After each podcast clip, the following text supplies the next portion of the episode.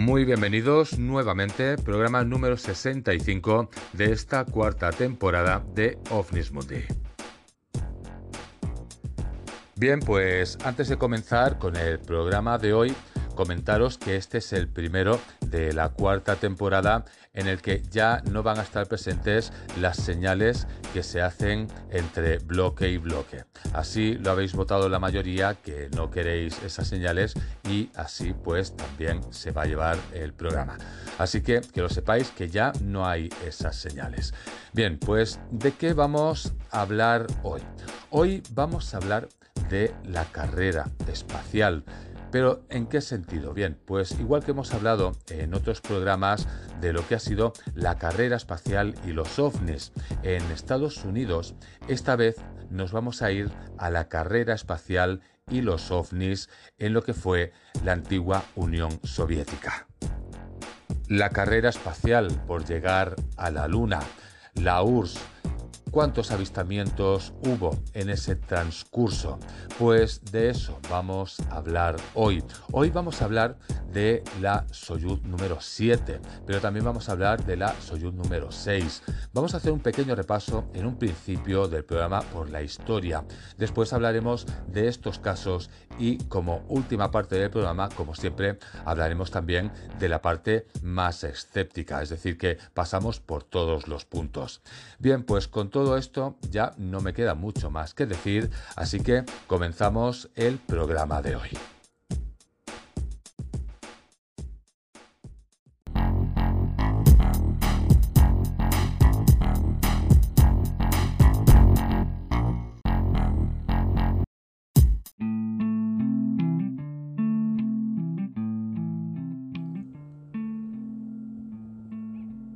Cada siglo ha ido precedida por una etapa histórica. Para no irnos demasiado lejos, nos iríamos, por ejemplo, al siglo XIX, donde la industrialización haría cambiar la historia del ser humano. Pero si llegamos al siglo XX, la cosa iría mucho más allá. Si la industrialización fue algo que marcaría un antes y un después en la vida de las personas, la carrera espacial en el siglo XX marcaría un antes y un después en la era de la humanidad. Y así comienza la historia que vamos a contar hoy, la historia de los perdedores y la historia de los ganadores, aunque también podríamos decir la historia de los dos perdedores, o también podríamos decir, según se mire, la historia de los dos ganadores. Bien, pues eso lo dejo a vuestro criterio.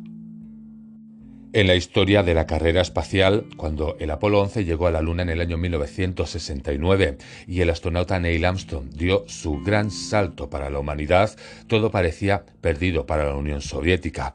Millones y millones de personas en todo el mundo vieron esas imágenes por televisión y en la historia popular Estados Unidos se convirtió en el ganador de la carrera espacial frente a la Unión de Repúblicas Socialistas Soviéticas, lo que sería la antigua URSS y hoy la actual Rusia.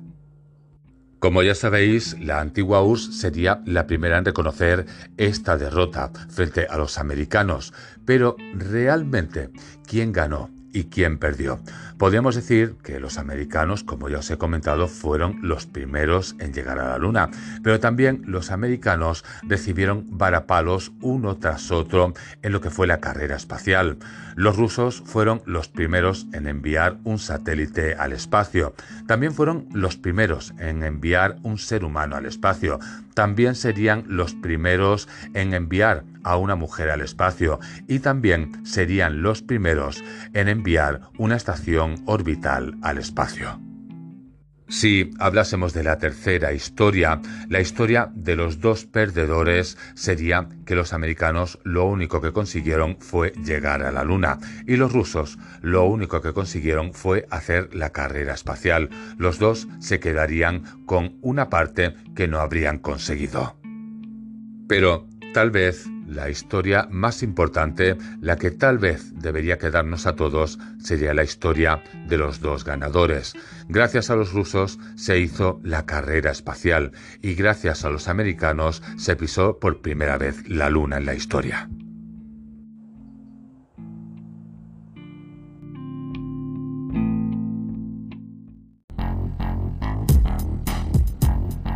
OVNIS Mundi, todo lo relacionado con la ufología.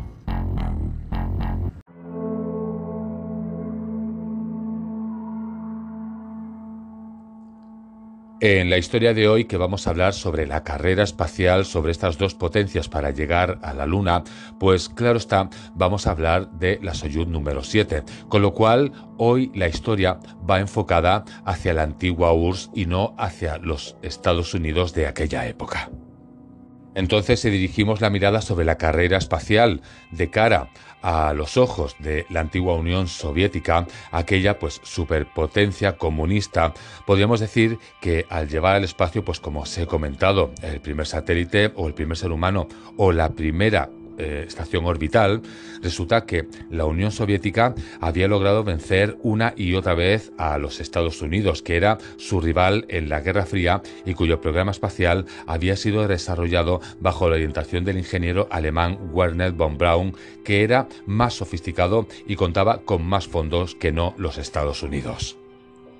Bien, pero antes de llegar a este punto, ¿de dónde viene el origen de la rivalidad o, bueno, el querer llegar eh, los primeros a lo que sería la Luna? ¿Por qué aparece esta competición y esta rivalidad entre estas dos potencias? Bien, pues resulta que los orígenes del programa espacial de la URSS pueden encontrarse en las ruinas de la antigua Segunda Guerra Mundial. Y es que aquella Segunda Guerra Mundial tuvo muchísimo que ver con todo lo que sucedería después, porque cuando los estadounidenses lanzaron la bomba atómica en Hiroshima y Nagasaki, nació un nuevo orden mundial en el que el poder y la influencia no se medirían en términos de esfuerzo humano, sino de avances tecnológicos. Ahí es donde comenzaría todo, porque si la URSS quería tener influencia internacional, debía remontar lo que era la enorme ventaja que le había sacado Estados Unidos. Así que en solo cuatro años los soviéticos produjeron su propia bomba atómica. Como era mucho más pesada que la estadounidense, debieron desarrollar un cohete más poderoso que la transportara, lo que terminó impactando en el programa espacial. ¿Y a quién se le encargaría este titánico trabajo de conquistar el espacio? Pues la persona a la que se le encargaron sería el ingeniero Sergei Pavlovich Korolev. Claro está, sería considerado el padre del programa espacial soviético.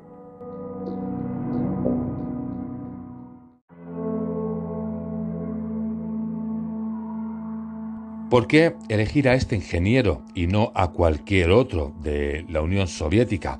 Bien, pues un poquito la historia es que en el año 1939 el líder de la URSS, José Stalin, lo había declarado enemigo del Estado y enviado a uno de los terribles campos de trabajo donde se esperaba que muriera. Pero ante la necesidad de mentes brillantes al comienzo de la Guerra Fría, decidió darle una segunda oportunidad. Bien, pues resulta que Korolev no era un científico, sino que era un genio de la gestión. Era realmente un líder, una figura inspiradora y un político que sabía mover las palancas del poder y volver realidad las metas. Es más, fijaos cómo tenía que ser este hombre, que en la Unión Soviética lo consideraban tan importante desde el punto de vista estratégico que para protegerlo de cualquier intento de asesinato mantuvieron su identidad en secreto hasta sus últimos días. Se lo conocía simplemente como el diseñador jefe. Pues para que lo sepáis, ¿cómo comenzaría este programa espacial soviético? Pues comenzó reconstruyendo los cohetes V2 capturados a los nazis durante la Segunda Guerra Mundial. Pues gracias a esto, en el año 1957, Korolev concluyó su obra maestra, el cohete R-7 Semillorca, que era nueve veces más poderoso que cualquier otro lanzador creado hasta ese momento. Después de varios intentos fallidos, el R-7 fue probado con éxito. Este logró volar 5.600 kilómetros hasta la península de Kamchatka. Fue el primer misil balístico intercontinental y con él Korolev convirtió a la Unión Soviética en una superpotencia global. Pues fijaos cómo son las cosas, que el destino del R-7 no era precisamente convertirse en un arma. Como misil, pues era bastante malo, se demoraban bastante en prepararlo para el despegue. Mientras se desarrollaban otros cohetes más eficientes, el R-7 fue dedicado exclusivamente a la exploración espacial.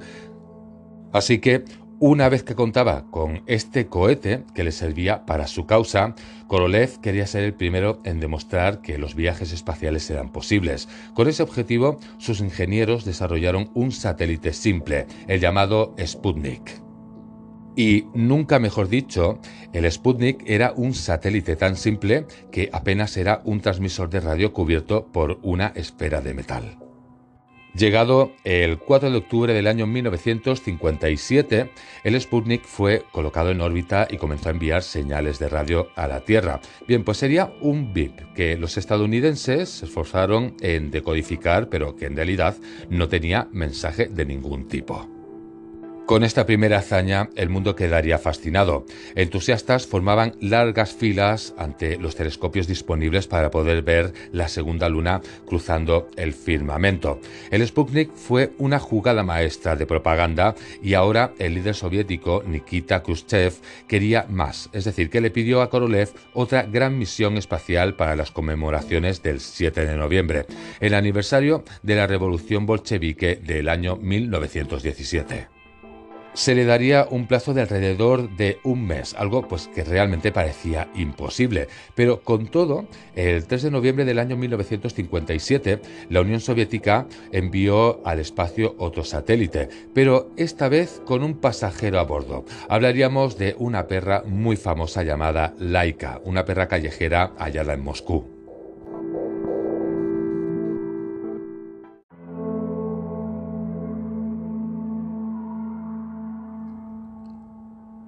Con esta hazaña que acabaron protagonizando, Laika les dio a los soviéticos otra victoria propagandística y a los estadounidenses otro dolor de cabeza.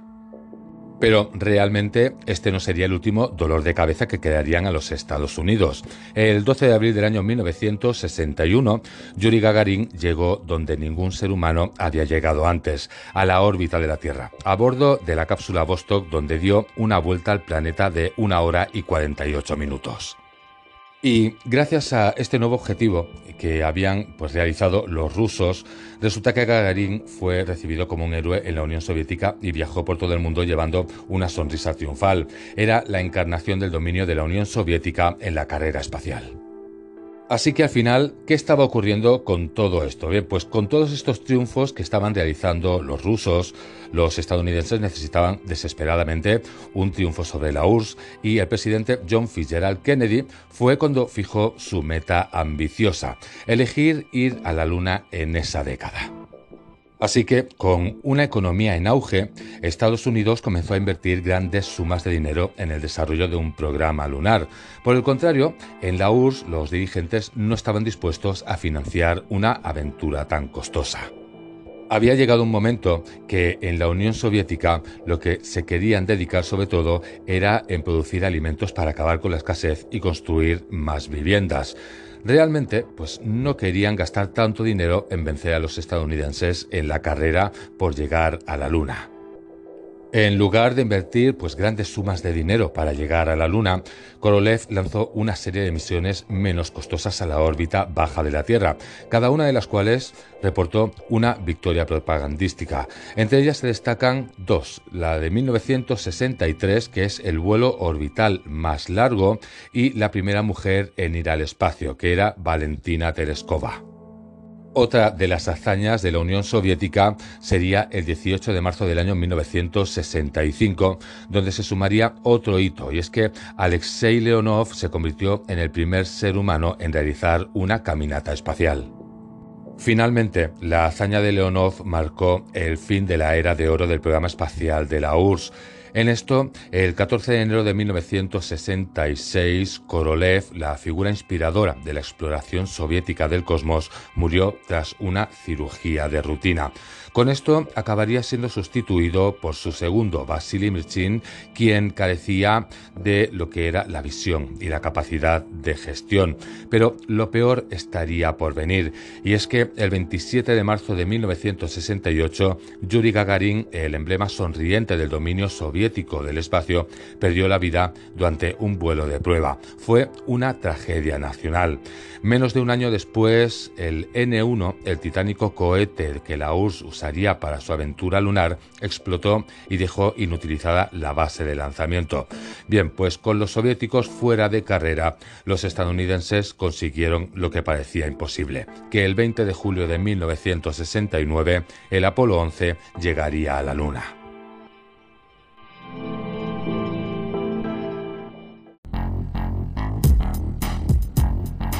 OVNI Todo lo relacionado con la ufología.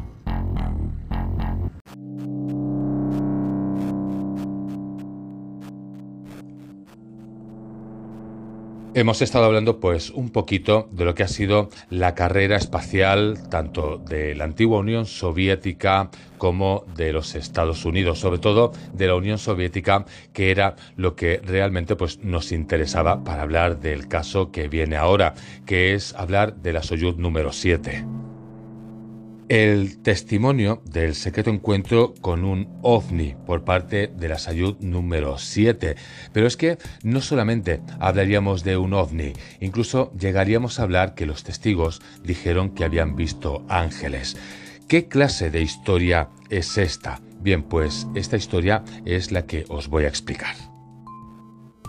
Y es que cuando hablamos de casos de testimonios de astronautas, ya podríamos hablar de los rusos como vamos a hablar ahora, de los americanos, de los europeos o cualquiera, resulta que muchas son las noticias que se han conocido detrás de las misiones espaciales y los encuentros con ovnis. Sin embargo, aún son muchas las historias que permanecen en el más absoluto secreto, por lo importante y profundo de las experiencias vividas con los astronautas y cosmonautas en misiones en el espacio. Pues nos vamos a ir al inicio de la historia. Y es que en la noche del 17 de julio del año 1984, a las 5 y 41 de la tarde, la nave espacial Soyuz T-12 fue lanzada desde la plataforma LC-31 del cosmódromo de Baikonur, que se encuentra en los remansos aislados de Kazajstán, a unos 124 kilómetros al este del Mar Aral. Claro está, la Sayut T-12 resulta que despegaba pues con toda su tripulación. En este caso hablamos del comandante Vladimir Zanibekov, la ingeniero de vuelo Svetlana Saviskaya y también el investigador cosmonauta Igor Volk. Horas más tarde, la nave se acabaría acoplando a la Salyut número 7.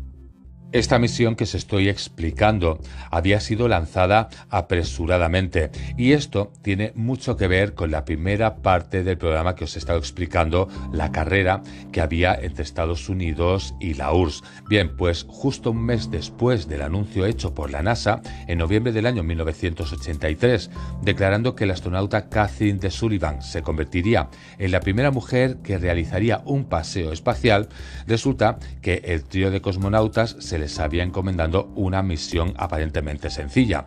Era asegurarse de que Savitskaya se convirtiera en la primera mujer en realizar un paseo espacial, superando así a los americanos con esa aspiración.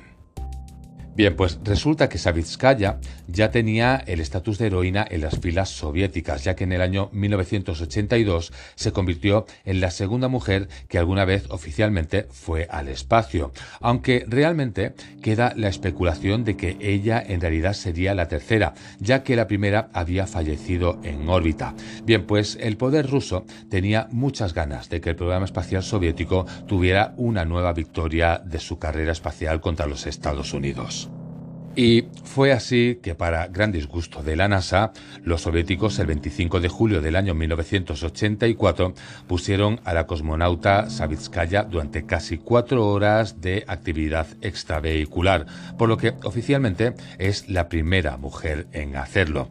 Bien, pues auspiciosa fue esta ocasión para la exploración humana del espacio y la historia de las mujeres en esta carrera, pero sin embargo, no sería este increíble logro lo que le daría conocimiento a la misión, sino una serie decididamente más etérea de los acontecimientos.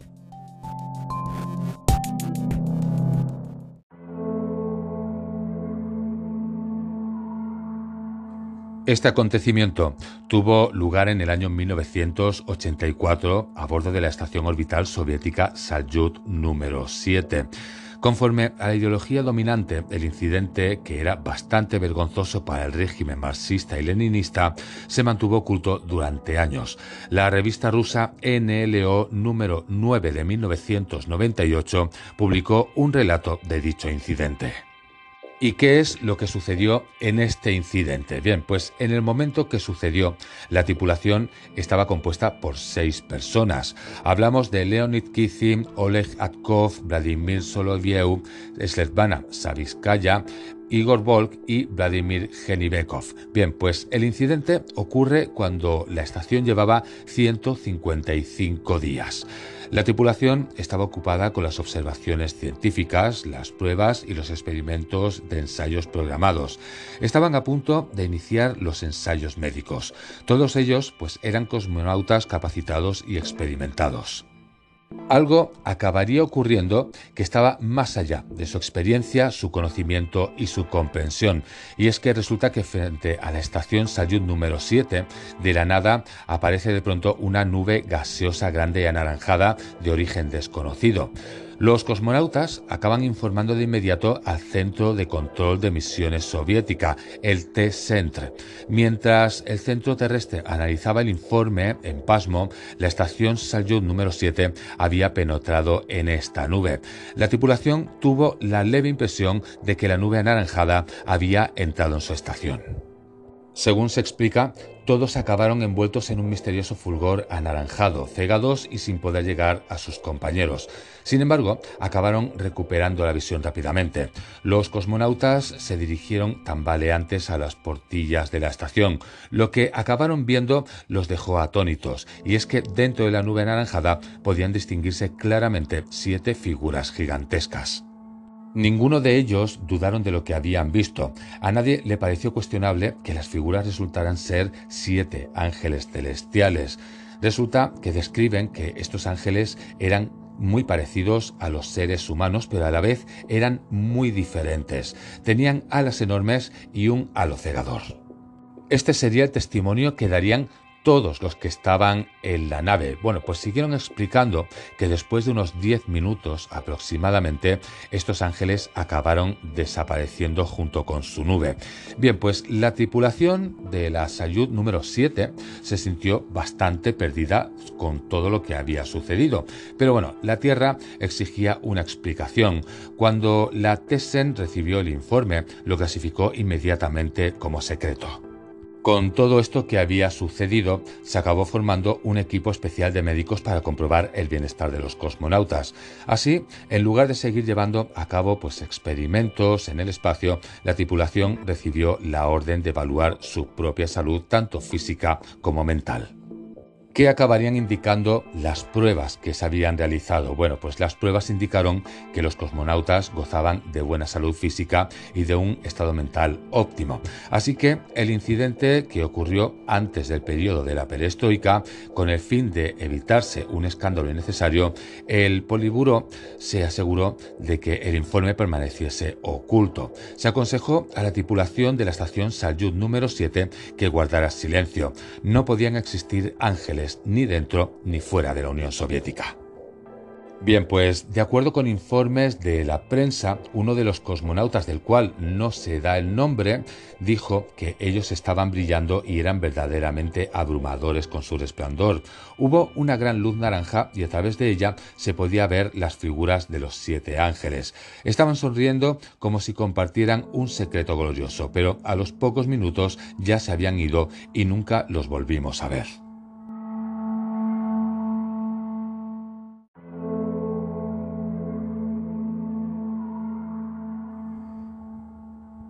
¿Y qué es lo que acabó ocurriendo con todos estos cosmonautas cuando vuelven a la Tierra. Todos los que habían sido testigos pues, de esta especie de aparición de llamados ángeles.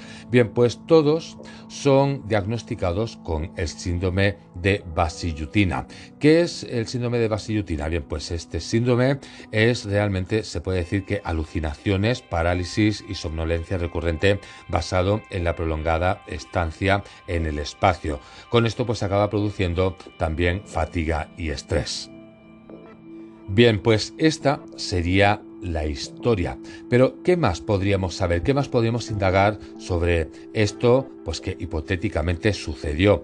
Bien, pues aunque esta crónica oficial, entre comillas, de este caso, realmente está plagado de inconsistencias cronológicas. Se sabe que de una versión, es decir, hay un primer avistamiento reportado de estos llamados seres celestiales y es del 12 de julio del año 1984. En este caso hablaríamos de los cosmonautas Leonid Kizim, Vladimir Solovyov y el cardiólogo Oleg Atkov, que estaban en su día 155 a bordo de la Salyut número 7 realizando los experimentos médicos cuando fueron sorprendidos por una nube de color naranja brillante en torno a la estación. Resulta que la Salyut número 7 había tenido pues una serie de problemas, sobre todo de fallos del sistema, y los hombres que se encontraban a bordo de la nave pues estaban pues bastante preocupados de que el resplandor pudiera representar un incendio que amenazaba sus vidas. Temiendo lo peor, los cosmonautas se apresuraron a observar por los ojos de buey, quedando completamente cegados por una pues una luz bastante intensa que provenía por las aperturas circulares de lo que era la nave. Es extraño que después de esta visión a la luz, los cosmonautas informaron por radiocontrol a la base de tierra que la estación estaba bañada por una luminosidad anómala parecida a una niebla.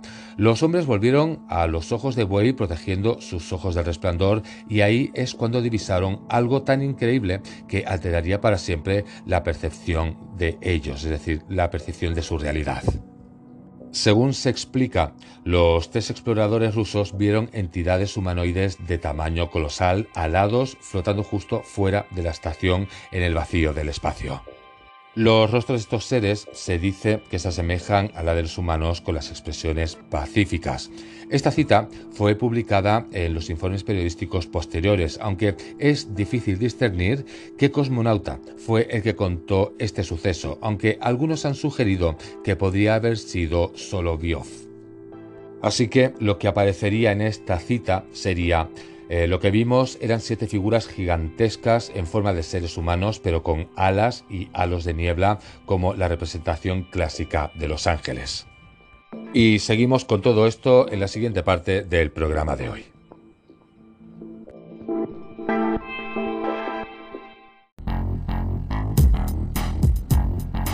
OVNIS Todo lo relacionado con la ufología.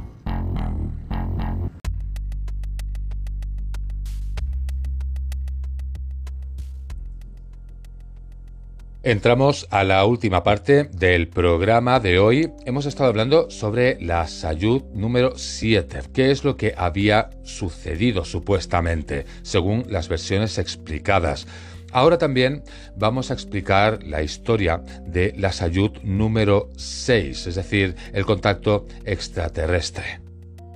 En este caso nos vamos a trasladar al 18 de junio del año 1981. El Gosplan convocó una reunión extraordinaria con la presencia de expertos ovnis, cosmonautas y autoridades soviéticas, incluso militares. Su moderador fue el propio jefe del programa espacial soviético, Hablamos en este caso del general Georgi Timofeevich. Bien, a su lado estaba Vladimir Kovalyonok, el cosmonauta que en compañía de Viktor Sanivik permanecería 77 días en el espacio a bordo de la estación Salyut número 6. En esta siguiente historia se explica que la Salyut número 6 hizo contacto con una nave extraterrestre durante cuatro días con interrupciones.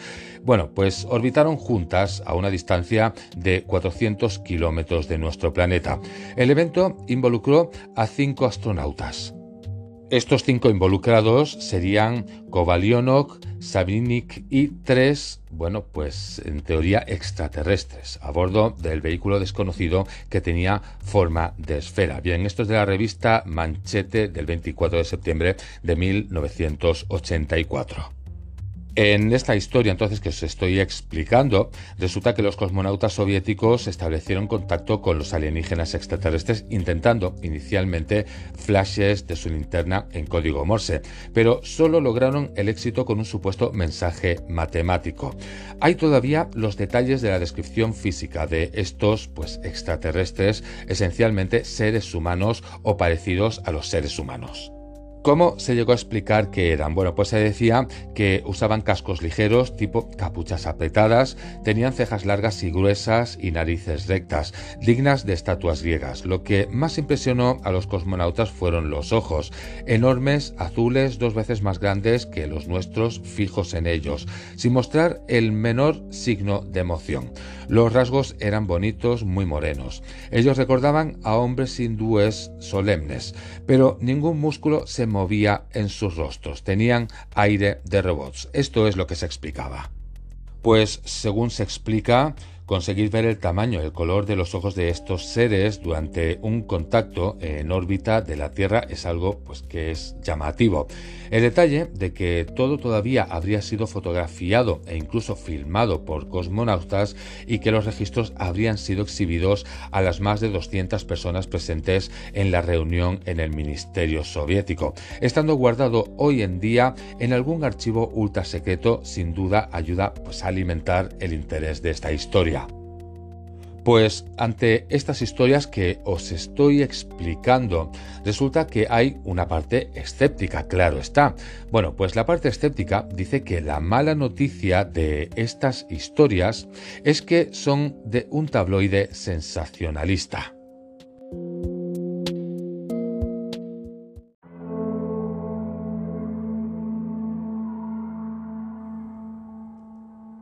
¿Cuáles son los puntos en los que se apoya la parte escéptica para decir que todo esto es incierto, que es simplemente una invención?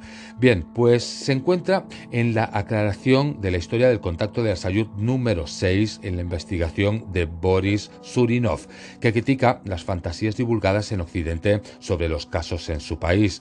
Cuando el caso fue noticia, un periódico de Moscú cuestionó a George Beregovoy, con perdón, sobre todo el asunto.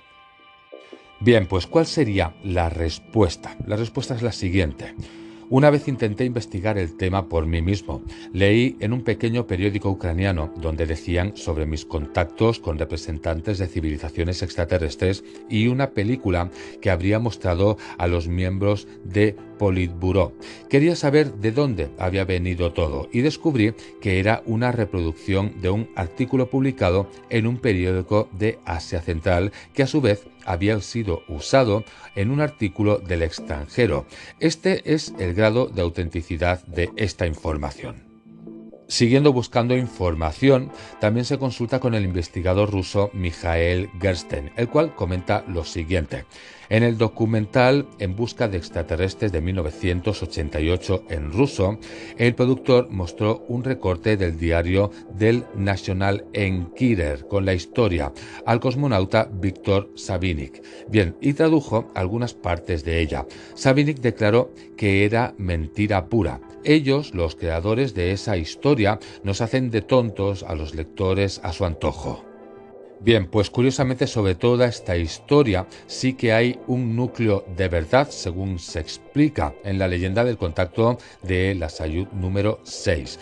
Bien, pues se explica en este caso que de hecho era diferente de aquellos que vi por el cosmos, naves espaciales, estaciones orbitales, era un cuerpo de forma ovoide. En su frente estaba algo que recordaba un sólido de revolución, decía un cono.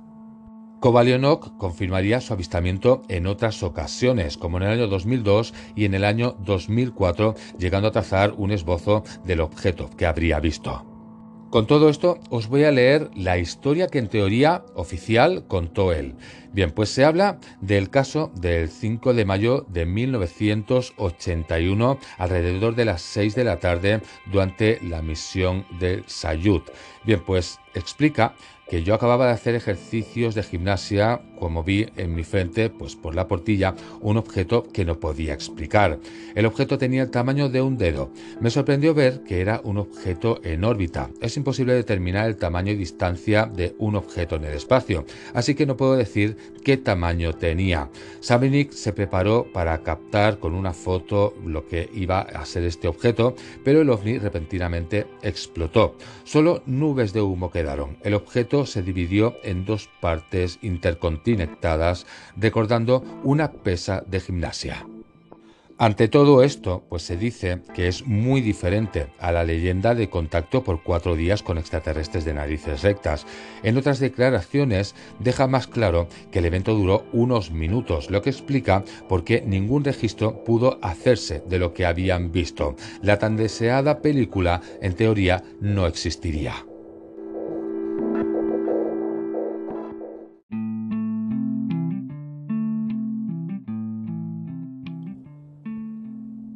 Vamos a seguir viendo las explicaciones antes de llegar al final del programa. ¿Cómo es que el avistamiento por algunos minutos de algo que los cosmonautas apenas pudieron describir se convirtió en un extenso relato acerca de una esfera con la mitad del tamaño de la estación espacial y el contacto con extraterrestres de casco código Morse y tanto más? Entre otras historias de la Seyud que hemos explicado. Bien, pues la explicación estaría en el National Enquirer y en Henry Gris. Según se comenta, hay que recordar que Beregovoy comentó que al leer sobre la fantástica leyenda en un periódico ucraniano, descubrió que la fuente era un periódico extranjero. Hay que recordar que se le mostró a Sabinik un recorte de National Enquirer con esta historia, la única y primera fuente acerca de la supuesta conferencia de Gosplan con todos los detalles sobre el contacto. Es incluso el National Enquirer, un tabloide estadounidense, hoy más dado a chismes de celebridades, pero que en su época apostaba por fichas de la ufología e historias fantasiosas sobre extraterrestres, la que diría los cuentos de alienígenas. Detrás de una cortina de hierro enviados por sus corresponsales especiales, entre ellos Henry Gris, que era el que siempre cubría pues estos supuestos eh, bueno, avistamientos extraterrestres con también un supuesto secreto soviético que era pues un gran filón y una gran filtración ya que las palabras pues siempre eran anónimas. Pero vamos a seguir con lo que explican en este artículo. Dice, ¿Cuál sería la fuente de Gris para tan fantástica historia? Bien, y entonces lo que explica es, tengo que referirme solo a lo que me dijo por su parte la fuente a la que no puedo revelar el nombre ni apodo, pero que ciertamente es muy confiable. Puedo decir que en la conferencia en Moscú fue invitada. Última parte que os voy a leer antes de finalizar con el programa de hoy. Este dice así. Gris dice confiar en su testigo sin nombre, pero deberíamos confiar en Gris el propio boletín de MUFON de marzo de 1983, reproduciendo con el permiso de un artículo del investigador sueco Anders Ligegren sobre las fantásticas historias de ovnis en la OS publicadas por Ellen Kirer, recomendaba que investigadores ovni deben poner sus ediciones del National Enquirer en la profundidad de sus basureros. Bien, pues hasta aquí llega el programa de hoy.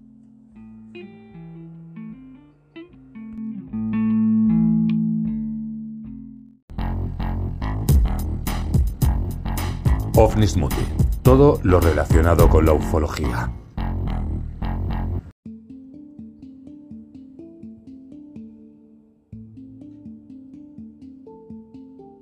Llegamos al trayecto final del programa de hoy en el que hemos estado explicando pues un poquito lo que fue la historia, lo que fue eh, la carrera espacial rusa frente a la americana, también pues hemos estado explicando pues dos historias, en este caso la Soyuz número 7 y también la Soyuz número 6.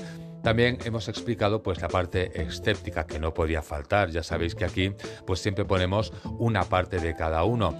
Cada uno después ha de sacar sus propias conclusiones sobre todo esto que se está explicando. Realmente existió, pasó todo lo que se ha explicado o simplemente es una historia más. Bien, pues sea como sea, eso sí, ahí queda. Ahí queda la historia para que vosotros valoréis qué es lo que realmente puede haber sucedido. Bien, pues ahora sí, con todo esto ya no me queda mucho más que decir. Espero que os haya gustado el programa. Ya habéis visto que han habido pues unos cuantos cambios, se han eliminado pues aquellos VIPs que bueno, que podían llegar a molestar y ahora sí, pues nada, os doy las gracias por haber estado escuchando el programa un día más hasta el último momento y aquí me despido. Nos vemos en unos días y también espero que paséis una muy buena semana.